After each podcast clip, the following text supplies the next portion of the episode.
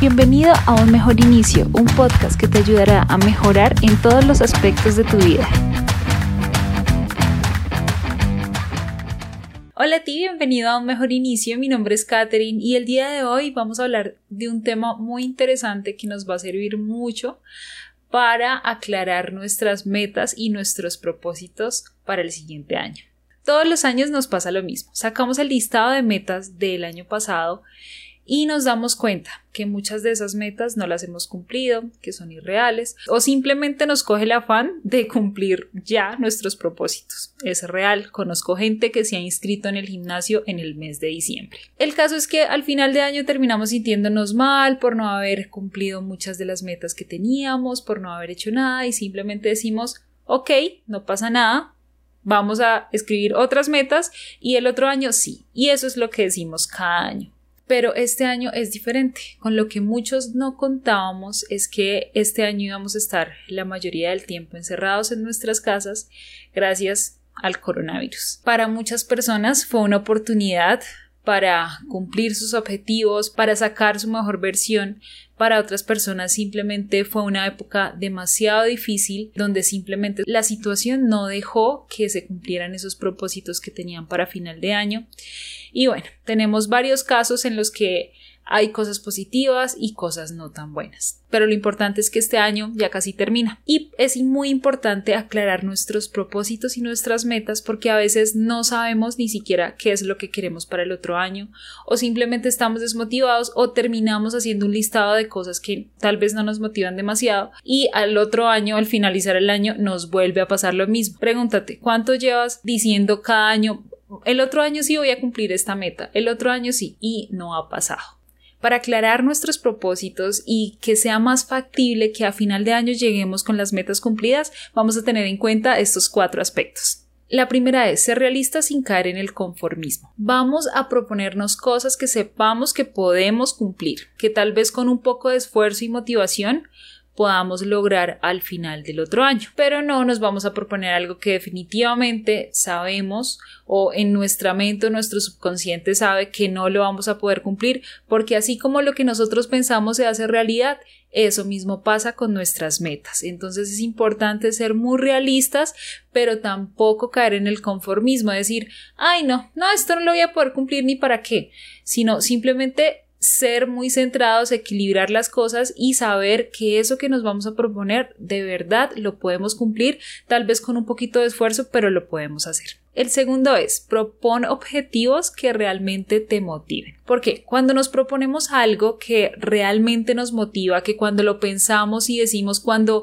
nos pase esto, cuando tengamos esto va a ser espectacular y nos sentimos como con esa alegría, con esa emoción de que lo vamos a lograr, de que esto que nos propusimos lo vamos a tener a final del otro año, entonces es más probable que puedas cumplir ese objetivo cuando nos proponemos cosas que tal vez no nos motivan mucho, que decimos como, ah, no, no, no, no, pero pues ¿para qué? Entonces eso se queda simplemente en el cuaderno y al final de año revisamos ese objetivo y decimos, ay, no lo cumplimos, no, yo soy terrible y nos empezamos a dar palo nosotros mismos.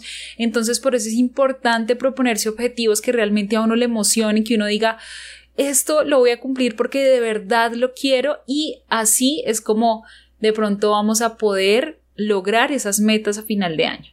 El tercero, tener en cuenta que pueden pasar muchas cosas que pueden alterar nuestros planes y no por eso nos vamos a desmotivar o vamos a dejar la lista incompleta de todas las metas que dijimos porque simplemente no vamos a poder cumplir una de ellas porque se alteraron los planes. Esto nos pasó este año. Este año, la verdad, yo creo que nadie se esperaba que iba a pasar pues esta situación tan grave que iba a ser tan difícil para muchas personas y eso alteró los planes de muchísima gente, incluyéndome. Y puede que a final de año nos sintamos un poco frustrados porque no logramos algunas cosas y no, la idea tampoco es justificarnos, pero es tener en cuenta que la situación simplemente no permitió. Hay cosas que pasan en nosotros mismos, pensamientos, sentimientos, eh, que hacen que a veces esas metas se hagan un poquito más difíciles de cumplir. No todo el tiempo podemos estar motivados para cumplir nuestros objetivos, pero con que, que hayamos cumplido una sola cosa ya es motivo de celebración y motivo de decir este año sí cuenta.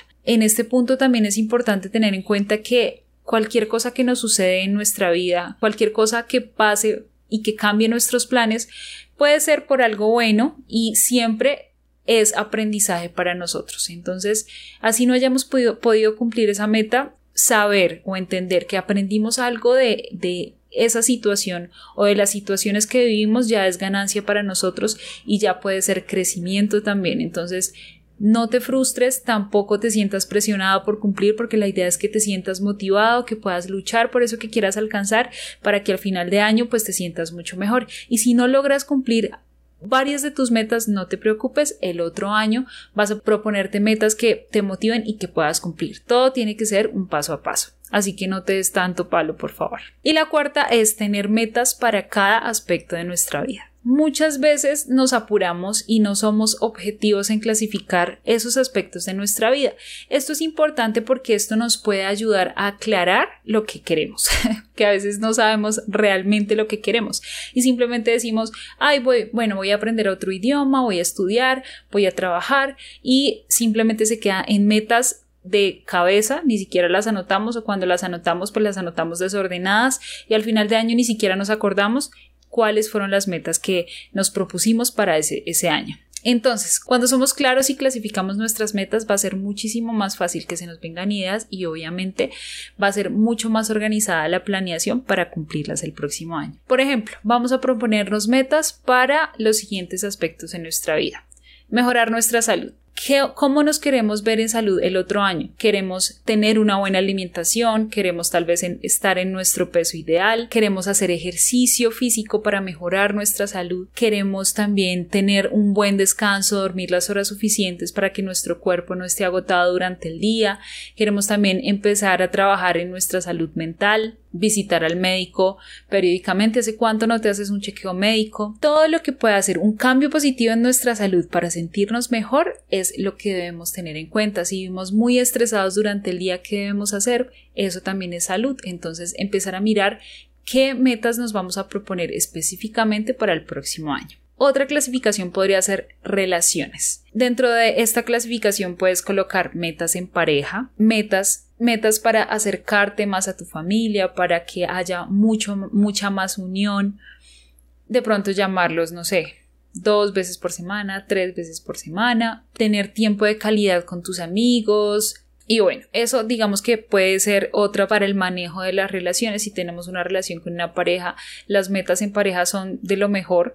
Entonces uno puede hacer por ejemplo, que para fortalecer la relación, entonces una salida diferente, que cada uno planifique una salida cada mes, pues digamos esas cosas pequeñas, hacer un viaje, tener objetivos financieros, tener otro tipo de objetivos, digamos que uno puede, según su caso, hacer bueno, tener muchísimas metas en pareja que realmente puedan ser fáciles, pero de verdad puedan mejorar la relación y también la relación con, su familia, con sus amigos, con las relaciones más importantes que hayan en, en tu vida. A nivel profesional, puedes trazarte metas también de aprendizaje como idiomas, eh, hacer una carrera, hacer una especialización, hacer una maestría, eh, estudiar ciertos diplomados para aplicarlo en tu labor, de pronto establecerte metas, digamos que esto ya tendría que ser muy en común con, con tu trabajo, establecerte metas financieras o metas de cosas nuevas, innovaciones que quieres hacer el próximo año, eso también te puede ayudar, digamos que para ese aspecto de tu vida. Desarrollo personal, esta también es una clasificación, puede ser por ejemplo lectura, cuántos libros te vas a leer en el año, cuántos en el mes, establecer, digamos, que sean metas muy claras y objetivos muy claros para que sean más fáciles de cumplir, trabajar en sí mismo sobre efectos, en, en tu lado oscuro, en las cosas que no te gustan de ti, conocerse, practicar coaching emocional, aprender a meditar, sacar un tiempo para ti mismo a la semana, al mes en el que tú te sientas solo y quieras hacer cosas para ti mismo. Eh, y bueno, digamos que infinidad de cosas que puedes hacer. Y pues otro que me parece importante es en el tema financiero. Entonces, cuánto vas a ahorrar, cuánto quieres ganar, eh, si vas a hacer inversiones, que de pronto qué compras tienes que hacer el próximo año, quieres hacer y quieres lograr, entonces te vas a trazar una meta de ahorro, cómo lo vas a hacer. Estas son las que yo recomiendo, las que yo normalmente me trazo al finalizar el año. Yo me tracé unas metas el año pasado cumplí varias, cumplí varias, me siento muy satisfecha. Otras no las cumplí, no las pude cumplir, pero pues no me voy a sentir mal porque con lo que hice me siento súper bien y la idea es de, de, de un año nuevo es empezar a revisar lo que uno aprendió y mirar las cosas positivas. Estas metas las pueden clasificar según sus necesidades, cada uno tiene pues su pareja, de pronto su familia, tiene otras cosas que tal vez en su vida puedan agregar. Lo que yo recomiendo es que sí clasifiquemos estas metas porque entre más organizados somos, más fácil para nosotros va a ser cumplir una meta o un objetivo y de estas metas o objetivos sacar actividades que podamos hacer cada día, incluso cada semana, cada mes. ¿Por qué? Porque cuando sabemos y, entendemos que vamos a hacer esto por, para nuestra mejora, entonces que, por ejemplo, te decidiste a leer un libro mensual, entonces cuántas páginas debes leer al día para cumplir esa meta. Y digamos que Ahí es cuando tú empiezas a ver esos logros y esas cosas, escoger libros que realmente te gusten. Si tú empiezas un libro y no te gusta, no lo vas a terminar de leer y vas a decir ya se pasó el mes y no leí un libro, entonces te vas a desmotivar. Escoger cosas que realmente quieras hacer y puedas hacer. Herramientas como las agendas, como eh, de pronto los cuadros de metas, los calendarios, todo eso pueden usar. Cada uno pues usa las, las herramientas que le sirven a cada persona. Pienso que no, no a todos nos sirve lo mismo. Entonces es también empezar a conocerse y empezar a mirar qué le funciona a cada uno. Espero que de verdad te haya ayudado, que te sirva para planificar tus metas, para aclarar lo que quieres para el próximo año, que lo pongas en práctica, por supuesto. Cuéntame cómo te fue con estos ejercicios. Recuerda que estamos para ser mejores para nosotros mismos y para el mundo. Si te gustó este video, recomiéndalo, suscríbete, activa la campanita de notificaciones y recuerda que subo contenido valioso cada semana, cada dos semanas aún estoy intentando ser constante, pero hago contenido con mucho amor y de verdad es para que a ustedes les sirva y lo pongan en práctica. Les mando un abrazo gigantesco y las mejores energías para esta semana, las próximas semanas, para Navidad, para Año Nuevo y para lo que viene de aquí en adelante el próximo año. Chao, chao.